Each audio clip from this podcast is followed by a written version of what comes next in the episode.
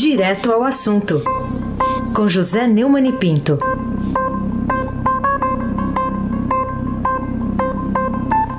Oi, Neumani, bom dia. Bom dia, Raíssa Abac, Carolina Ercolim. Bom dia. Almirante Nelson e o seu pedalinho. Bárbara Guerra, Afrânio Vanderlei, Clã Bonfim, Manuel, Alice Isadora. Bom dia, melhor ouvinte, ouvinte da Rádio Eldorado, 7,3 FM, Raíssa Abac, o craque. Vamos falar de afinidades. Bolsonaro queria alguém com afinidade, diz ex-diretor da PF, a Polícia Federal. É manchete hoje aqui na primeira página do Estadão. Em que, que você acha que essa afirmação confirma a hipótese de que o presidente da República queria intervir politicamente na Polícia Federal? Bom, vi a palavra afinidade na manchete do jornal hoje, tive uma lembrança da infância, da, da, da adolescência, quando eu li Afinidades Eletivas de, de Goethe, né? um dos meus textos favoritos. Agora me deu até vontade de ler. Tá? Agora, afinidades eletivas são é, sentimentos pessoais, não, não, se mistura com o público. Né? O presidente da República não precisa ter afinidades com o diretor-geral da Polícia Federal. É, no caso, um nada guetiano, é uma coisa é, é, patrimonialista, é aquela mistura de público com privado, que no caso do Bolsonaro ele inovou. Não é privado, é familiar, né? é, os interesses da família estão acima dos interesses públicos. Né? O, a frase do Maurício Valeixo, ex-diretor da Polícia Federal, é, define muito bem isso, apesar de não ser uma frase grosseira, não ser uma frase pesada, nada. Né? Mais pesada é dizer que foi demitido por telefone e que não pediu. Então, a, a pedido é uma mentira, é um crime de falsidade ideológica no documento da admissão dele, que é um ato assinado pelo presidente da República e falsamente assinado pelo ministro da Justiça e depois corrigido, mas não, essas coisas não se corrigem. É, em relação à reunião é, que hoje será exibida na Polícia Federal de Curitiba, várias pessoas, o, o Bolsonaro tá, diz que a, o vídeo é de caráter privado e isso é a maior demonstração. Né? Um vídeo de 30 pessoas, do, diretores de bancos é, é públicos, é, ministros, é, o tal conselho do governo é de caráter privado. Só faltou ele dizer que era de interesse exclusivo da, dos seus filhos. Né? E só o trecho da conversa com o Moro deveria ser publicado. Quem é ele para decidir isso? É, será que ele é, virou, de repente, decano do Supremo? Eu espero. É, aliás, o, o Procurador-Geral da República, Augusto Aras, petista e puxa-saco, também é contra a divulgação da íntegra do vídeo, ou seja, é contra o cidadão tomar conhecimento do absurdo que é esse governo. Eh, no, aliás, já, tá, já foi tudo publicado. E todo brasileiro tem o direito de ver o vídeo livremente para ver como se tem tolerado o intolerável. Se isso prejudica o Bolsonaro, problema dele, não é culpa nossa. Carolina Ercolim, tintim por tintim. Outra manchete, destaque do Estadão, é a que fala que sem voos da FAB, o presidente gastou 59% mais no cartão. O que essa informação revela né, de, de, relevante a respeito do conceito de público e privado né, do Jair Bolsonaro, que é um integrante, ou se diz integrante, da nova política. Nova política, né, a nova política de Roberto Jefferson, armado, né? É, os gastos sigilosos da presidência da República com cartão corporativo usado para bancar é, despesas do presidente aumentaram nos primeiros quatro meses do ano, mesmo quando descontado o valor da operação que ele usou como é, é, pretexto né, para explicar gastos que não foram contados nisso aí. Né? É, os custos da viagem não estão nessa conta de 59%, o presidente gastou demais e deu mais uma demonstração de que ele pensa é, que, sendo o chefe do governo sido eleito, ele é dono de todo o dinheiro, ele é dono de todos os cargos, ele é dono da Polícia Federal, ele é dono da Agência Brasileira de Informação. Eu quero saber é quando é que vai ter uma, uma investigação sobre a atuação de Alexandre Ramagem, ex-segurança dele e amigão do Carlos Bolsonaro, ah, não vou chamar mais o nome dessa gente, o próprio pai da nota zero, o 02 do Bolsonaro. Aí se abaque, o craque. Muito bem. Ô Neumann, é, além disso, a gente tem uma manchete aqui hoje no Estadão destacando que a Força e a UGT, Força é a Força Sindical, uh, propõem corte de salário como política para a crise. E a, a proposta até mostra aí aparentemente um realismo inédito aí da parte das centrais sindicais, mas para você é suficiente para evitar um índice muito alto de falência de empresas e de desemprego? É, é realmente há uma, é, um amadurecimento dos sindicatos realmente é, preocupados agora com a questão do desemprego que afeta a renda dos trabalhadores e com a consciência de que isso faz parte é, da vida contábil das empresas. Em relação a saber se isso vai ajudar, ou... ajudar vai sempre, né? É, até agora já foram negociados, segundo a matéria do Estadão, mais de 6 milhões e meio de acordos individuais e coletivos na redução de jornada de salários das pessoas de contrato. Agora, o tamanho desse buraco não depende dessa campanha absurda que o Bolsonaro está fazendo, inclusive aquele, aquele protesto de caminhão na Paulista foi uma das coisas mais absurdas, né?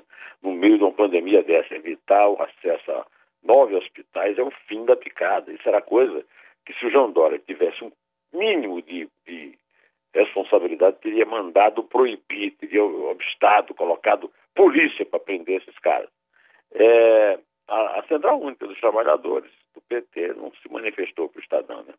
Agora, isso aí, é, se vai ajudar, ajudar vai. Agora, se vai resolver, isso vai depender do tempo que se prolongar é, a pandemia. Enquanto se prolongar a pandemia, nós estamos submetidos à possibilidade de uma eh, crise econômica que pode perder completamente o controle. Espero que não aconteça isso, mas pode, isso pode acontecer. Carolina Ercolim, tintim por tintim. Governo põe salões de beleza na lista de essenciais. Enfim, é uma decisão que partiu né, do presidente Bolsonaro e, segundo o ministro da Saúde, também do Ministério da Economia. De qualquer forma, alguns governadores já estão dizendo que isso não vai valer, né, em alguns estados. Também queria falar dessa saia justa, né? Parece que o presidente que estava numa coletiva para informar sobre a pandemia foi informado sobre essa decisão presidencial. É, completamente. O Bolsonaro é um irresponsável, é um genocida. É, não dá mais para tolerar o intolerável para evitar esse tipo de coisa. É, é um tosco, é, acho que intervenção psiquiátrica já, ele é louco, e está matando pessoas. Né? Eu estou começando a desconfiar é, de que ele está é, investindo no caos social, as pessoas, os pobres que não tiverem acesso aos hospitais quando tiver colapso total, para ele intervir com o estado de emergência, com o estado de sítio e, e, e dar o autogolpe que ele está bolando. Né? Aí se abate o craque. Ô Neumann, e em relação a novidades aí no seu artigo semanal no blog do Neumann, o título é Nostálgicos da Ditadura, foi publicado ontem, mas eu queria que você compartilhasse aí com o nosso ouvinte também. Sim. É, eu estou fazendo um, um auto, uma, uma confissão, né? Eu errei gravemente quando eu desprezei os defensores da ditadura é, na verdade, os defensores da volta da ditadura representam esses 30%. Esses 30% que apoiam é, o Bolsonaro sem nenhuma restrição, é, por mero, o, o mero é, fanatismo, eles são pessoas que, olha, a, a ditadura foi, teve uma popularidade. Na época foi, foi lançada com a marcha com Deus pela família, e na época do milagre econômico foi muito popular também porque reprimia. Porque, por exemplo, os policiais da época da ditadura, como Fleury, eles matavam guerrilheiros e matavam também bandidos. Então a segurança é, desse cidadão de classe média que apoia Bolsonaro hoje foi transmitida uma impressão para seus descendentes que, que o apoiam também, né?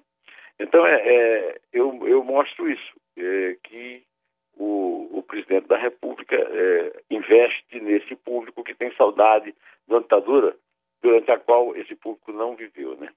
É, de qualquer maneira, é, fica aqui o alerta. Né? O, o, o Bolsonaro tá, ontem um, uma pessoa que se aproximou dele, que não é admirador dele, perguntou, é, o criticou e ele disse que vai ficar no governo até 2027. Então ele já está contando com a vitória na, na eleição de 2022, ou quem sabe não está nem pensando na eleição. Aliás, ele não pensa em outra coisa, né? Mas eu acho que ele, a outra coisa que ele pensa, conforme demonstra o, o que está no meu artigo, é, é o autogolpe. É, precisamos ter é, pessoas mais responsáveis defesa do, das instituições democráticas para evitar que isso aconteça. Não quero um golpe, eu quero é, uma, uma solução democrática para uma situação em que nós vivemos uma pandemia terrível, as pessoas morrendo e o, e o Bolsonaro se divertindo, andando no jet ski, e o que é pior, colocando salão de beleza e usando é, mentiras através disso, Osmar Terra, é, contra o isolamento social. Carolina Ercolim, tintim por tintim. O que você tem a dizer sobre a notícia de que o Ministério Público de São Paulo mira manifestantes que participaram daquele ato contra o ministro do Supremo Tribunal Federal, Alexandre de Moraes, em frente à casa dele? É, você sabe, Carolina, você me acompanha aqui já há algum tempo, mas o Raíssa sabe ainda mais, e o Nelson também, que eu e todos os meus ouvintes, que eu não sou simpático a esse Supremo. Já escrevi artigo no Estadão é, descrevendo a, a biografia de um por um e não sou um fã dele. Agora, o Ministério Público de São Paulo, ao denunciar, como fez ontem, dois manifestantes favoráveis ao, ao Bolsonaro que participaram de um ato em frente ao prédio onde mora o ministro do Supremo, Alexandre de Moraes, é, fez uma, uma correção numa certa posição politicamente correta, que tudo agora é liberdade de expressão. Não pode. Não pode um cara pegar um caixão de defunto propondo a morte do ministro do Supremo, a minha, a sua, ou, ou, ou a de um cidadão qualquer, do jeito que eles estão fazendo. Então, o, o Antônio Carlos Bonzero e o Jurandir Alencar foram justamente denunciados por difamação, injúria, perturbação do sossego e ameaça. Está na hora de acabar com essa história de que tudo é liberdade de expressão, que é uma banalização de um direito sagrado que não é meu, que não é seu, que não é, é do Heisen, que não é do jornalista, que é da sociedade. O direito à liberdade de expressão é uma coisa. O direito à pessoa, à honra, para não ser difamado, injuriado, para não ter o seu sossego perturbado e ameaçado, esse direito também é sagrado e o Ministério Público de São Paulo, que nem sempre age bem, que nem sempre tem a, a, a medida certa para denunciar, denunciou corretamente.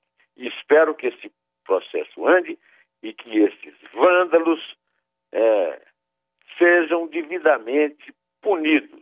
Né? Eu quero é, citar a promotora Alexandra Milaré Santos, que é, disse que esses manifestantes ficaram duas horas em via pública realizando diversas ameaças à vítima, tais como você e sua família jamais poderão sair nas ruas deste país, nem daqui a 20 anos. Quem são esses dois idiotas para falar esse tipo de coisa, como se fossem agora também é, é, apenas fanáticos por Bolsonaro, mas seus é, sequazes e é, é, processadores, né? inquiridores. É a nova Inquisição, pelo amor de Deus. Ô, Carolina, acabou meu, meu, meu, meu tempinho aí, viu? Então vamos contar. É três. É dois.